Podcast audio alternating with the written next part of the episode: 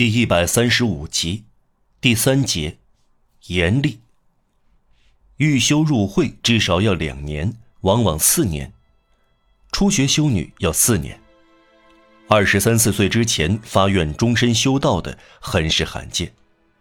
马丁维尔家的圣贝尔纳本笃会修女绝不接受寡妇入会。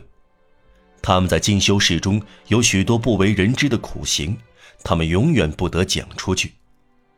一名初学修女发愿的日子，大家给她盛装打扮，给她戴白玫瑰，给她的头发上光做发卷，然后她跪下，身上盖了一大块黑布，大家唱起悼亡曲，于是修女分成两列，一列从她身旁经过，用哀泣的声调说：“我们的姐妹死了。”另一列用响亮的声音回答：“但活在耶稣基督心中。”在这个故事发生的时期，有一所寄宿学校附属于这个修道院。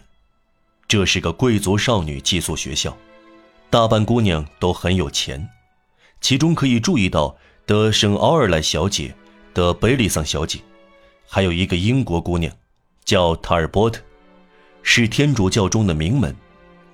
这些少女在四堵围墙中接受修女的教育，在憎恶人世和这个世界中长大。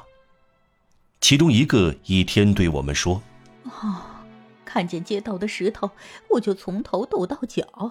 他们身穿蓝衣服，戴白帽子，胸前佩戴银质镀金或铜制的圣灵徽章。在大节日里，特别在圣马尔特节，作为重大恩典和最高幸福，允许他们穿修女服。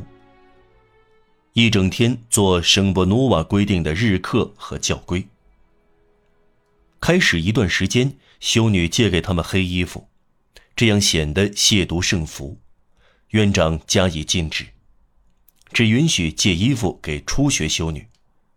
值得注意的是，这种扮演由于暗合劝人入教的精神，让这些孩子提前感觉圣衣的滋味。在修道院里，无疑受到容忍和鼓励。对寄宿生来说，这是真正的幸福和真正的愉快。普通的很，他们以此取乐而已。这是新鲜事，把他们改变了。孩子才有的天真理由，却不能使我们这些世俗之人明白。手拿圣水刷，一连几小时站在乐谱架前大声唱歌的幸福。这些学生除了苦行，还适应修道院的各种教规。有这样一个年轻女人，还俗结婚几年之后，每当有人敲门，还未能摆脱，匆匆说道：“永远是这样。”修女和寄宿女生只能在接待室会见他们的父母，他们的母亲不允许拥抱他们，可见严厉到了何种程度。一天，一个年轻姑娘会见她的母亲和三岁的妹妹，少女哭了。因为他很想抱吻他的妹妹，不可能。他恳求至少允许孩子把小手伸过铁栅，让他亲吻。